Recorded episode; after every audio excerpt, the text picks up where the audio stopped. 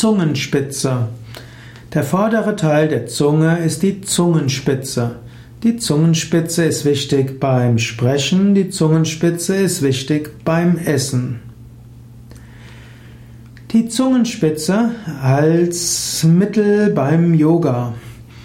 Einige der Yoga-Übungen, insbesondere im Kundalini-Yoga und im Hatha-Yoga, beinhalten auch Übungen für die Zunge.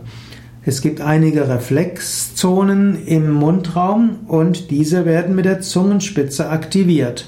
Zum Beispiel ist der, hm, das Gaumendach, also der obere Teil des Gaumens, ist der Reflexpunkt oder die Reflexzone des Sahasrara Chakras, der Scheitelgegend des höchsten Chakras.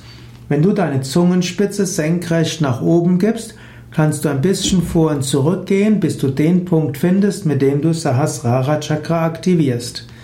Oder gib die Zungenspitze weiter nach vorne Richtung Schneidezähne, am Gaumen etwa einen halben bis einen Zentimeter vor den Schneidezähnen ist der Reflexpunkt des Ajna Chakras.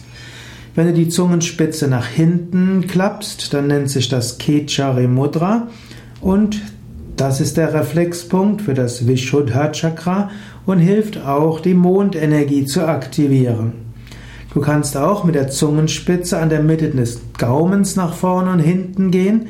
Das aktiviert Sushumna Nadi, also den mittleren Energiekanal und kann auch hilfreich sein, einen Niesreflex zu unterdrücken. Du kannst auch die Zungenspitze an die linke und die rechte Seite des Gaumens geben und damit Ida oder Pingala öffnen und damit linkes und rechtes Nasenloch. So ist die Zungenspitze ein Organ, das im Yoga für spirituelle Praktiken eine wichtige Rolle spielen kann.